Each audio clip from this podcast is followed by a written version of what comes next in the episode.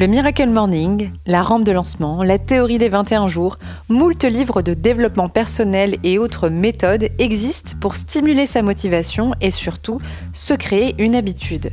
Dans cet épisode, accompagné de Karine Weber, psychologue, on balaye ces différentes techniques et on vous donne un guide pour vous créer votre habitude sportive.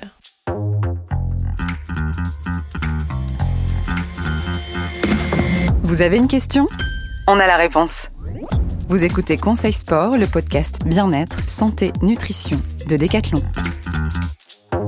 Bonjour Karine. Bonjour Céciliane. Merci de me recevoir dans ton cabinet. Merci Ça faisait longtemps qu'on s'était pas vu. On a vrai. déjà eu l'occasion d'échanger sur euh, comment s'accepter en maillot de bain ou euh, que faire quand mon enfant se sent nul en sport. Mhm.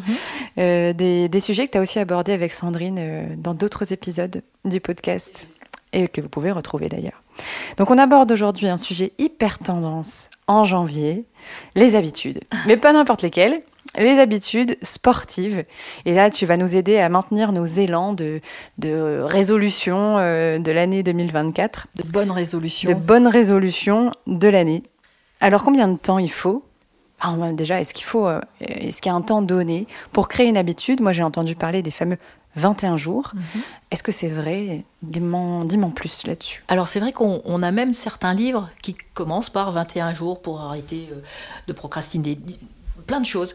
Et effectivement, moi, en, en thérapie, en tout cas, je dis toujours que il y a la notion des 21 jours, mais c'est pas suffisant. C'est-à-dire que il y a ce qu'on appelle la règle des 3-3-3. Si par exemple j'ai quelqu'un qui est dépendant d'alcool, je vais lui dire qu'il a 3 jours de sevrage, 3 semaines d'horreur, 3 mois d'évolution. Ça veut dire quoi? Ça veut dire que pour tout changement de comportement, que ce soit dans l'alcool, que ce soit dans une habitude, il faut être conscient que les trois premiers jours, on va casser son habitude, donc Mhm. ça sera très inconfortable. Et c'est ce qu'on appelle le sevrage dans le sens où c'est vraiment très très compliqué. Après, on aura trois semaines d'horreur. Alors, de grosse horreur à petite horreur, dans le sens où ça évolue un petit peu, mais c'est trois semaines très compliquées. Et si on s'attend que les trois premières semaines soient fun, c'est peut-être là où on va se démotiver parce qu'on va se Mhm. dire j'y arrive pas ou j'ai pas perdu de poids ou j'ai pas pris de muscle et là de ce coup c'est- les résolutions elles, vont- elles vont être un petit peu biaisées par rapport à ça. Donc il faut accepter qu'il y ait trois semaines d'horreur et puis après on passe sur trois mois d'évolution d'automatisation d'habitudes qui se mettent en place. Et donc ces changements sont impératifs sur une période beaucoup plus longue que 21 jours c'est plutôt de l'ordre en moyenne de deux mois et demi qu'on pourra vraiment parler d'habitude et d'automatisation d'un nouveau comportement D'ailleurs, c'est au bout de deux mois et demi, trois mois qu'on commence même à voir les, enfin, physiquement les résultats d'une pratique régulière et progressive. C'est exactement ça. Cette régularité, elle est obligée d'être un peu dans le temps. Tu parles d'horreur, euh, ça se donne pas trop envie. C'est vrai. Alors peut-être que je suis sur mes termes parce que c'est toujours un petit peu marquant, mais en même temps, pour avoir fait à un moment donné un, un programme où j'avais décidé de me mettre au sport euh, tous les jours, tous les matins, ben, je peux quand même te, préciser que c'était quand même assez horrible au moment du réveil de me dire allez, je vais monter sur mon tapis. Et donc c'était un peu l'horreur. Mais l'horreur dans le sens, il faut que je me fasse violence. ouais. Et violence, c'est pareil, c'est pas très positif. Donc si je te le transforme en positif, ça serait de dire comment je trouve une nouvelle dynamique. Mais il faut aussi entendre que cette dynamique, elle va être inconfortable. Inconfortable, tu sors de cette zone de confort. Voilà, on va peut-être remplacer Ouais. horreur par inconfort. c'est peut-être mieux. On va essayer de donner envie. C'est ça. Euh, on associe souvent les habitudes, les routines avec la motivation. Alors, il se peut qu'on ait euh, parfois des, des chutes de motivation. Moi, j'aimerais savoir comment on peut la stimuler de manière régulière euh, pour, euh, pour pouvoir maintenir son habitude.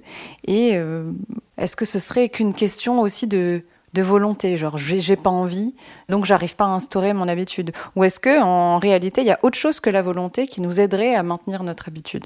Alors si je prends la courbe par exemple de Jim Taylor sur la performance, Oui. que ce soit une performance de routine ou d'autre chose, c'est de comprendre que la base, c'est la motivation. Donc ça, c'est en premier lieu ce qu'il faut qu'on ait, c'est de la Donc, motivation. pour avoir une habitude, il faut une motivation. C'est la base. Donc la base, c'est la motivation. Après, on va se rendre compte que si je suis motivé, ben, je vais mettre les choses en place et je vais être de plus en plus en confiance. Et donc, je vais répéter de plus en plus puisque je suis en confiance. Je vais être de plus en plus dans mon activité et ça va être dans une dynamique de performance et ça va être top. Et il faut savoir que la motivation, il y a deux critères qui sont très forts. C'est un sentiment de liberté Oui. et un, un sentiment de compétence. Donc ça, c'est les deux euh, les facteurs deux qui vont forts. stimuler la motivation. Voilà. Ça veut dire quoi? Ça veut dire que si j'ai un sentiment de compétence, je vais être motivé. Si je prends quelqu'un qui va se dire, allez, aujourd'hui je commence mon habitude et je fais une heure de tapis, et que il n'a pas fait de sport depuis 3, 3 ans, il va être fracassé parce que il va rater et il va avoir le sentiment de ne pas être en compétence. Donc ça va casser sa motivation. Alors que s'il dit allez, je vais faire 10 minutes chaque jour pendant le premier mois, il va se retrouver en réussite, il va être compétent, il va se sentir compétent et donc il va trouver la dynamique pour pouvoir continuer. Hmm. La motivation, c'est se bouger, hein. c'est comment on fait pour se bouger. Et il faut impérativement qu'il y ait cette notion de compétence. C'est ce que je reproche souvent dans les écoles et, et de manière générale, si on met trop de difficultés, on casse la motivation. Il vaut mieux mettre peu de difficultés parce que quand je peux, je veux. C'est pas quand je veux, je peux. C'est quand je peux, je veux. Donc, Mm. plus je facilite au départ, plus je vais être en plaisir, puisque je vais réussir. Et donc, au niveau de la motivation, c'est la base. Et se sentir lié, bien sûr. Si je vous dis, si je te dis, Céciliane, tous les matins, tu vas te mettre à faire du sport, Mhm. euh, ça va être beaucoup plus compliqué que si je dis, c'est comme tu veux, Oui. fais en fonction de toi. Qu'est-ce Et là, que tu as envie sentir- te voilà. ouais. C'est toi qui décides. Et si on se sent décideur, on est beaucoup plus motivé que si on a le sentiment que quelqu'un nous l'impose. Donc quand on dit aux gens, mais fais du sport, c'est bon pour toi, c'est pas terrible pour le motiver. Mm. Parce que ça serait une façon de lui dire, euh, je sais ce qui est bon pour toi. Débrouille-toi. Et l'autre aurait envie de dire, ça va, je fais ce que je veux.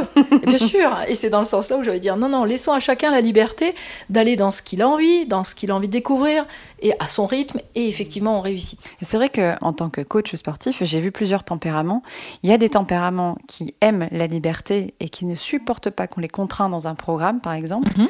C'est plus des personnes où quand tu vas les contraindre, ils vont aller à l'inverse. Mhm. Et il y a des tempéraments, si tu leur donnes pas de programme, ça ne les motivera pas et euh, ils ont plutôt tendance à être très bon élève, très disciplinés. Est-ce que ce comportement-là, il, euh, il aide à perdurer quand même l'activité? Est-ce qu'à terme, le fait d'être bien discipliné, le fait d'être bon élève, d'avoir ton coach, de faire... Qu'est- Qu'est-ce qui va euh, fragiliser sa pratique? On, on sait sur les traits de personnalité qu'il y a des personnalités qui vont être beaucoup plus adaptées à une rigueur, à des choses comme ça. Si je prends le néo-pierre, euh, qui est un test de personnalité, le côté consciencieux Mm. va donner quelque chose de plus facile pour atteindre des objectifs. C'est pour ça que c'est important de se connaître aussi. Si on sait qu'on est plutôt pas très autodiscipliné, ça va, c'est de se connaître et on peut toujours progresser. Et chacun doit aller en fonction de lui-même, pas des autres. C'est pour ça que la comparaison, c'est un poison. Si mon voisin très discipliné réussit à faire son sport régulièrement à haute dose et que moi à côté euh, je suis simplement comme ça, bon, de temps en temps je vois des vidéos rigolotes où il y a des gens qui courent très doucement. Et puis la petite remarque sur la vidéo, c'est je cours doucement, mais au moins je suis sortie de mon canapé. Et donc chacun son rythme. Et c'est très bien par rapport à elle-même. Et ce Ouais. que j'entends dans ce que tu dis aussi, si on veut se sentir compétent, si je reprends ce moment-là, Mhm. euh, c'est la progressivité. Et ça, ça revient souvent dans nos épisodes. La progressivité nous permet de nous sentir compétents parce que bah, si tu fais trop d'un seul coup, tu vas tu risquerais de t'écœurer de ta pratique ou euh, les douleurs, enfin si t'aimes pas en plus les douleurs de courbature quand- au moment de la reprise, plus tu es intense en charge de travail et plus tu vas sentir quand même que tu as bossé, ce sera désagréable.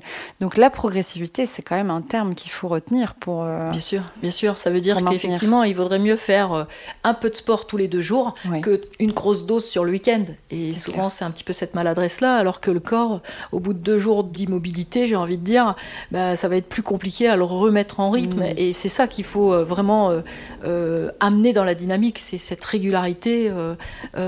il vaut mieux un peu souvent euh, que, que Beaucoup, trop fort. euh. pas souvent. Donc, on retient progressivité, régularité sont Oui. aussi euh, des termes Mhm. qu'on doit retenir pour pouvoir créer cette habitude. Et moi, je me demande, là, on est dans une période franchement difficile. L'hiver, franchement, je trouve ça dur pour, Mhm. pour pratiquer. En tout cas, pour commencer à mettre une habitude en place, c'est peut-être pas la meilleure période, étant donné qu'on a un peu le moral dans les chaussettes. On n'a pas trop envie de bouger. Euh, Est-ce que c'est normal d'ailleurs d'avoir des chutes de motivation? Alors les chutes de motivation, elles sont complètement normales puisque la motivation, elle fluctue en fonction des émotions. Et comme tu sais, nos émotions, bah, elles sont variables aussi. Donc ça veut dire qu'à un moment donné, il faut qu'on soit aussi indulgent avec nous sur le fait de dire, bien sûr, que euh, à tout moment, on va avoir des variations de, motivation. C'est pour ça que c'est important de, de, les observer, de peut-être se fixer des objectifs et, et d'être ok aussi et pas trop dur avec soi-même. Maintenant, j'ai envie de- d'être un peu cash sur la phrase où tu me dis voilà, j'ai pas envie de faire du sport parce que c'est l'hiver. J'ai envie de dire non, t'as pas envie de faire de sport parce que t'as pas envie de faire de sport. Arrêtez d'aller vous chercher des excuses externes. cette excuse de flemme hivernale. Et donc, c'est de dire, je fais pas de sport parce que c'est l'hiver. Non, je fais pas de sport parce que je fais pas de sport. Et donc, c'est de se rendre responsable de son comportement. Et en disant, bah, bien évidemment que Et, je dis ça, et en même temps, bien évidemment que j'ai plus la flemme d'aller faire un footing au mois de janvier que quand il fait soleil. Mais ça veut dire aussi que c'est de dire comment est-ce que j'adapte peut-être ma discipline ou, ou, à un moment de la journée ou peut-être l'hiver euh, dans une salle ou euh, dans une piscine, mais en tout cas de mettre des choses en place aussi qui vont me permettre d'être pas trop dans quelque chose d'inconfortable justement. Et après, c'est vrai que c'est une phrase que je donne souvent à, mes patients qui sont un petit peu dans des troubles de dépression. Je leur dis souvent, j'ai pas envie, mais c'est utile. Parce qu'on oublie qu'à court terme, si on regarde les bénéfices, bien évidemment que c'est mieux de rester dans son canapé euh, au coin du feu. Mais si on regarde un petit peu à chaque fois qu'on revient d'une activité, on a bougé notre corps, on est quand même mentalement, on sait que euh, ça nous a fait du bien. Donc quelque part, c'est de réussir à aussi se souvenir que quand je reviens du sport, les conséquences à long terme, elles sont chouettes. Hmm. Et donc, j'ai pas envie, ça c'est clair, mais ça va être utile. Et, il faut que je me connecte sur ces bénéfices à un petit peu plus long terme. Peut-être euh, qu'on peut se, les écrire dans un journal, je sais pas. Euh, Carrément. Ces sensations après ces, ces, entraînements. Pour euh, quand t'as pas envie, tu les relis. Et, ouais, non, mmh. c'est vrai. et, parfois même faire un peu de la visualisation mentale en se mmh. revoyant sur ce super footing dans lequel on était super bien. bien, cheveux dans le vent. c'est ça. ou pas. Ou pas. Mais effectivement, c'est d'avoir tous ces repères qui nous, qui nous ramènent le action-conséquence. Mmh. Sur le court terme, j'ai pas envie mais n'empêche que les conséquences, elles sont tellement bénéfiques, et sur le plan des neurones, et sur le plan corporel. Euh, on parle, Phil Stutz, qui est un psychiatre, dit toujours, quelle que soit la santé mentale d'une personne, la base, c'est le sommeil, l'alimentation, le sport. Et quand je dis le sport, bien sûr, c'est l'activité physique, c'est bougez-vous, quoi. Et donc, effectivement, euh, j'aimerais qu'on puisse inclure le sport ou l'activité de, de, physique bah, comme on se brosse les dents, quoi. C'est-à-dire qu'à un moment donné, euh, euh, qu'est-ce qui fait que je prends ma douche, que je brosse mes dents et que je vais au boulot, mais j'ai dormi aussi, donc le sommeil, l'alimentation, j'ai envie de dire quotidiennement, on s'en soucie. Pourquoi est-ce que le sport pourrait pas rentrer comme une habitude de brossage de dents? On pensera à toi en se brossant les dents. Certainement. On commencera à faire des squats en se brossant les dents d'ailleurs. C'est une idée pour commencer. C'est un petit élan. Voilà. Est-ce qu'on pourrait résumer en quelques points clés mhm. comment se créer une habitude? On peut créer une habitude déjà en comprenant que le changement, ça prend un petit peu de temps. Oui. Donc ça, c'est de l'avoir en tête. et la patience. Voilà, c'est on pourra checker au bout de deux mois et demi, mais pas au bout de deux semaines. Et donc la première chose pour moi, c'est voilà, on accepte qu'il faille un peu de temps, peut-être avoir un petit cahier justement pour se motiver de ça et, noter et savoir le matin quand c'est difficile de se dire non non j'ai envie de compléter mon petit cahier ce matin. Donc c'est vraiment la notion de changement, ça prend du temps. La, notion, la notion de motivation, il faut que ce soit euh, une activité qui nous plaise, qui soit euh, atteignable plaisir. voilà et liberté, voilà, dans le fait d'être acteur de ça, et puis qu'effectivement, au niveau de la motivation, euh, on puisse être vraiment dans cette notion que c'est la base pour pouvoir amener euh, euh, une forme de réalisation personnelle, encore une fois. Merci. Merci à Karine. Et puis j'espère que qu'on vous a donné suffisamment de clés pour pouvoir vous lancer. Si cet épisode vous a plu, n'hésitez pas à le partager. Et si vous en voulez encore, ajoutez des étoiles sur Spotify et Apple Podcast. Et surtout, laissez-nous un commentaire sur Apple Podcast.